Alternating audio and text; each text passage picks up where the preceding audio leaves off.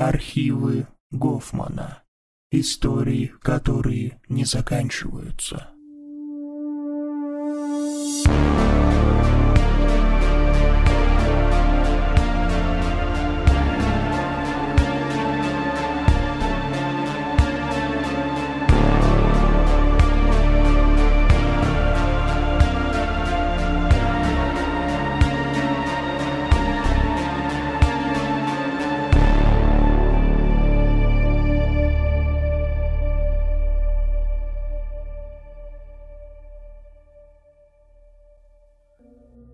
Здравствуйте, меня зовут... Впрочем, уже не важно, как меня зовут. В моем теперешнем состоянии многое перестало быть важным. На смену старым пришли новые ценности, и мое существование в силу некоторых событий приобрели совершенно иной смысл. Впрочем, об этом я расскажу позже. Я жил в полном одиночестве в собственной квартире в центре города. Из окна был виден городской парк, где мамаши выгуливали своих чад – а молодежь собиралась в тесной компании вокруг одной из скамеек и живо общались. Я был чужд всякому общению, выходящему за рамки делового. Я жил, придерживаясь некого кодекса, сформировавшегося у меня в голове еще в детстве. Я никогда никого не любил. У меня не было друзей и закадычных приятелей. Коллеги по работе всегда оставались только коллегами. Таким образом, я был дыркой в ткани общества – чем-то вроде пустого места. Я был обычным серым человеком, офисным планктоном, одним из тех, чьи лица люди никогда не держали в памяти дольше минуты. Моя жизнь текла размеренно и однообразно.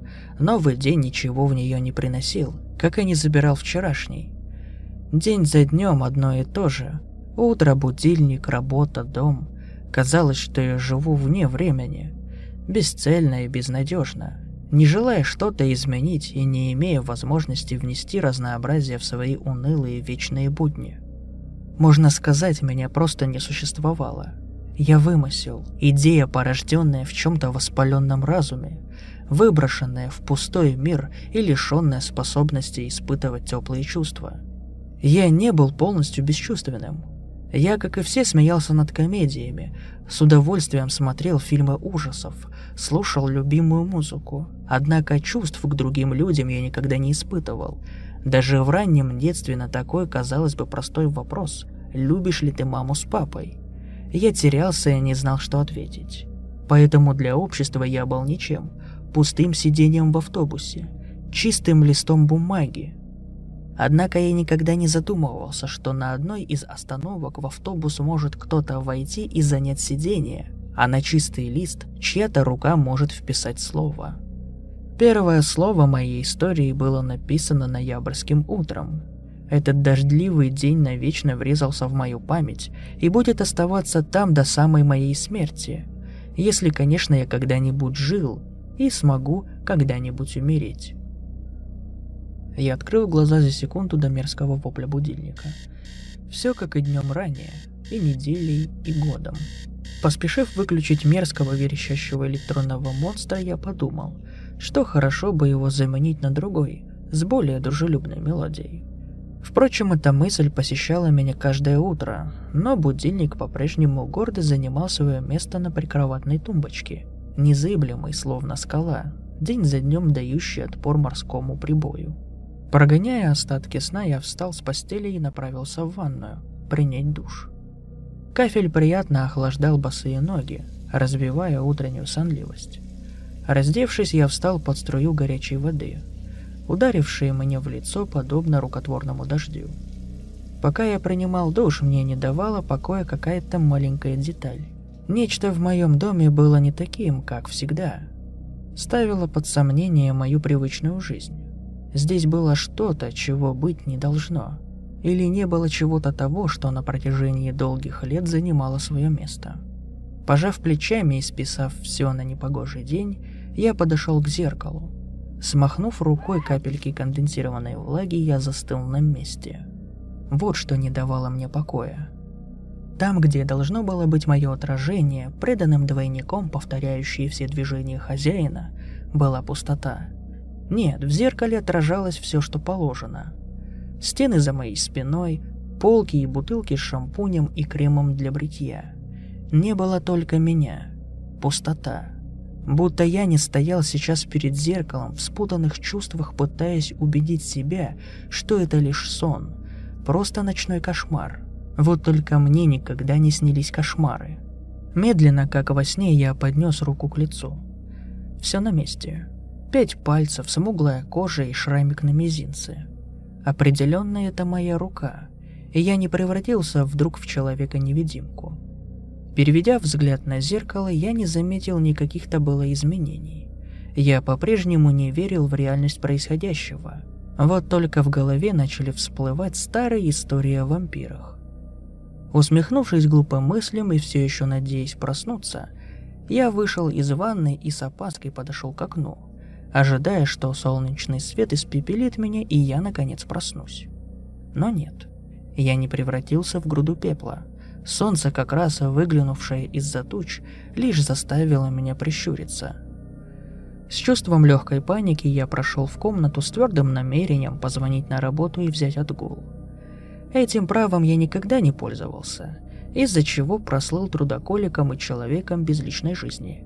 Как, собственно, и было. Так что начальник мне бы не отказал. Взяв трубку, я приготовился набрать знакомый номер но с удивлением обнаружил, что телефон лежит на месте, а моя рука сжимает пустоту. Мерзко засосала под ложечкой.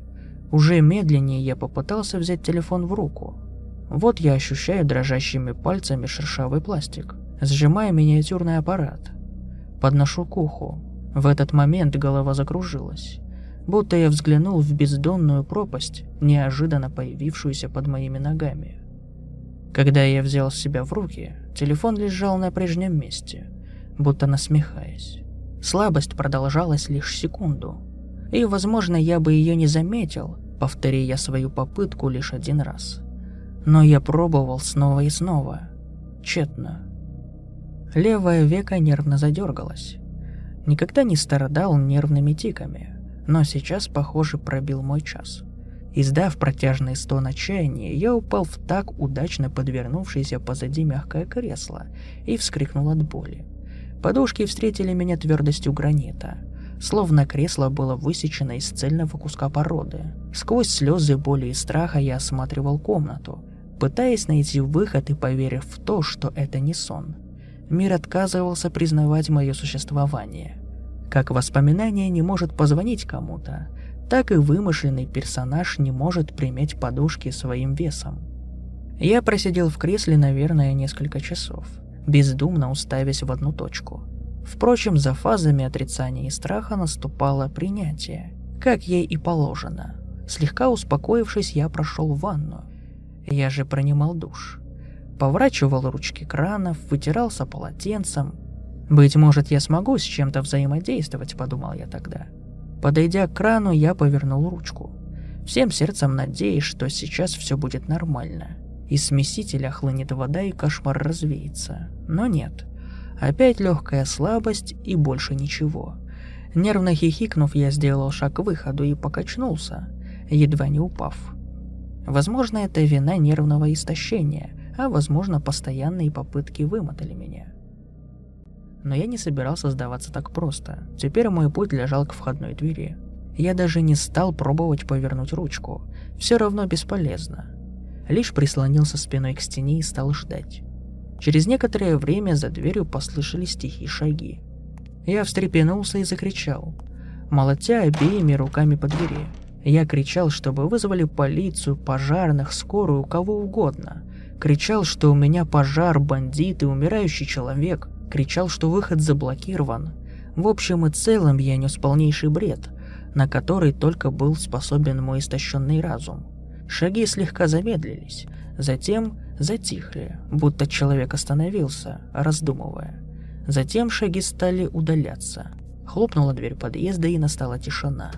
Но я орал так, что своими криками должен был перепугать весь дом.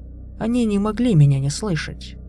Со злости я громко выругался и тут же ужаснулся. Мой голос звучал как шепот, даже скорее шелест, будто игривый ветер пронесся сквозь опавшую сухую листву.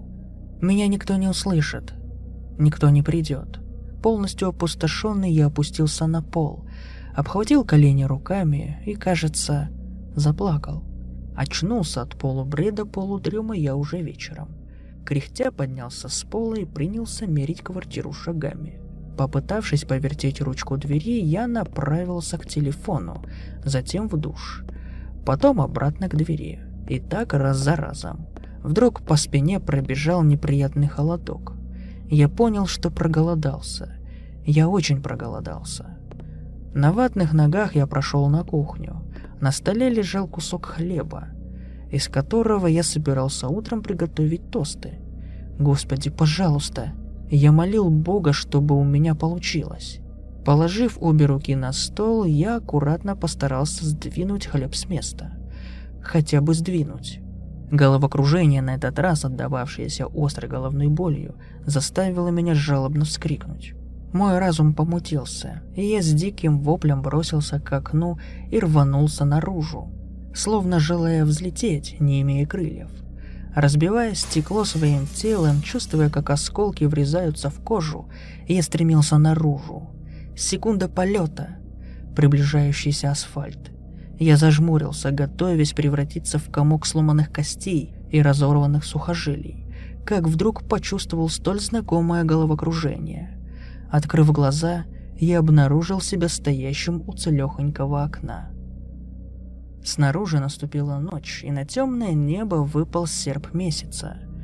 Он заглядывал в окно и будто дразнил меня своей ехидной улыбкой. К этому времени на меня накатила странная апатия. В горле пересохло, резь в желудке была невыносимой. Но мне было все равно. Я был готов промучиться неделю и умереть от обезвоживания. Я действительно был к этому готов. Наивный. Я сбился со счета через полтора месяца. На протяжении 43 дней я сидел в кресле, словно впав в некий транс. Иногда я поднимался и бесцельно кружил по квартире. Голод и жажда были невыносимы. Моя кожа свисала с костей, как парадный костюм со скелета. Но я не умирал. Мое сердце продолжало биться в груди, отмеряя удар за ударом время моего существования.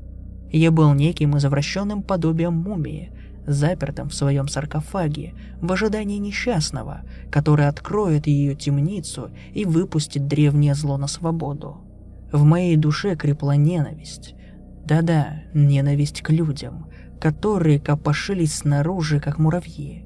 Изредка я подходил к окну и наблюдал за людьми в парке, за детьми и стариками, за мужчинами и женщинами, наблюдал и ненавидел их, их свободу, их жизни. А еще я ждал, ждал, когда же кто-нибудь придет и вскроет мой саркофаг. Год спустя – в хорошую почти новую квартиру в центре города, из которой был виден парк, где мамаши выгуливали своих чат, а молодежь собиралась вокруг одной из скамеек и живо общалась, въехала семья. Дружная, почти идеальная молодая семья. Отец, мать и их пятилетний сын. Квартира была в отличном состоянии.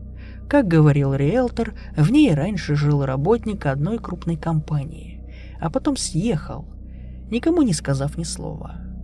Год квартира стояла пустой, с мебелью, запакованной в чехлы и странным запахом средств от моли. Но теперь пришло ее время. Отец не мог нарадоваться. Светло, тепло, отличный вид из окна и близость к центру делали ее лакомым куском и отличным шансом выбраться из пригорода. Да и маленькому сынишке квартира сразу понравилась. Просторно и уютно, полно места для всяческих игр – Поэтому семья, не раздумывая, въехала и принялась распаковывать вещи. Что происходит? Кто эти люди? Почему они суетятся, радуются, снимают чехлы с вещей? Я провел в своем кресле вечности, наверное, покрылся бы пылью да плесенью, если бы мог. Как неприятно, когда что-то проходит сквозь тебя. Я испытал это ужасное чувство вечность назад, когда пришли люди, и пьяный рабочий надевал чехол на кресло, в котором я сидел будто нож сквозь теплое масло. Его руки прошли сквозь мою грудную клетку. Я чувствовал тепло его кожи своими легкими, сердцем, сеточкой сосудов. Он лишь неосознанно поморщился, будто случайно ударил рукой во что-то склизкое и мерзкое. Я испытал это чувство и теперь. Маленькое существо залезло в кресло с ногами и радостно подпрыгнуло на пружинах. Мальчик, лет шести-семи. «Уйди, уйди, уйди! Дай мне просто исчезнуть, раствориться в этом кресле!» Дай мне уснуть вечным сном в моем саркофаге. Не слышит, не видит, не понимает. Сверлю его взглядом. Точнее, пытаюсь сверлить. За прошлую вечность я изменился. Сильно изменился. Теперь я почти не помню, каким был раньше. Есть лишь сейчас и теперь. Глаза будто подернуты серой пленкой, и мучительно тяжело поднять веки. Уйди. Как давно я не говорил вслух. Наверное, вечность. Теперь мой голос беззвучен. Я пытался тогда говорить с рабочими, пытался даже дотронуться до них, но тщетно. Но это маленькое существо. Нет, мальчик не услышал меня, но будто почувствовал. Я смешно нахмурив брови, а он аккуратно слез с кресла и убежал к родителям. А что если... Нужно попытаться встать. Разогнуть капкан костлявых рук и вытолкнуть себя из проклятого кресла. Нужно проделать еще одну попытку выбраться из своего открытого гроба. Может, безуспешно, но нужно. Родители были на кухне, разбирали коробки с посудой, когда к ним прибежал сын. Он был слегка напуган, даже скорее удивлен – на вопрос отца, что случилось, мальчик замялся и с детской непосредственностью ответил, что в кресле что-то сидит.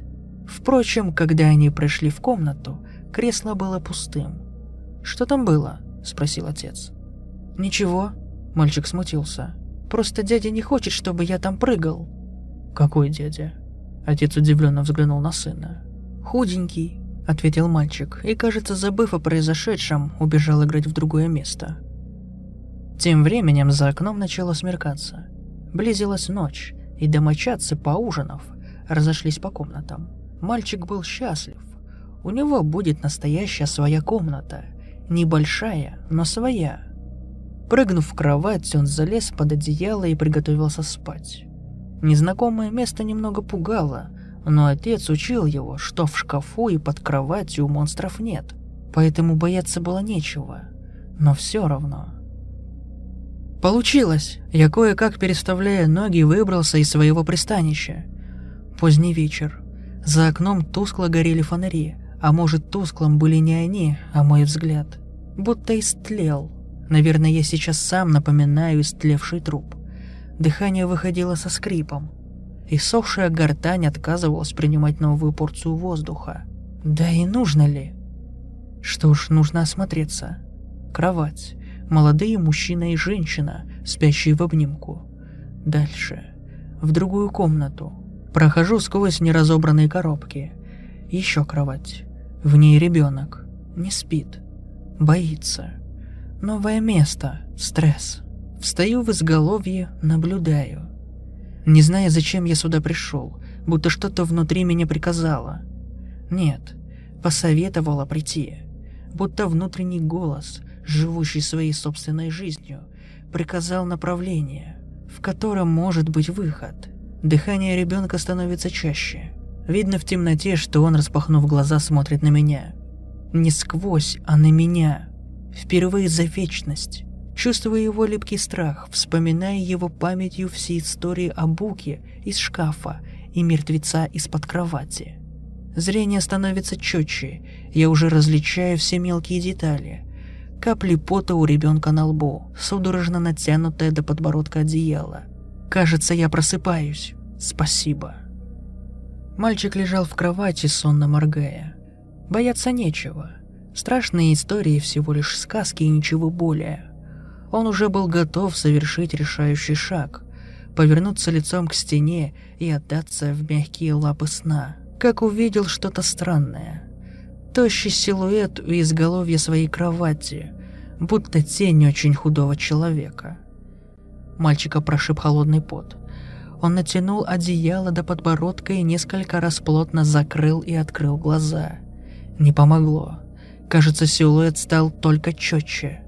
Если вначале он напоминал просто тень, чуть более темную, чем остальные, то теперь начал обретать объем.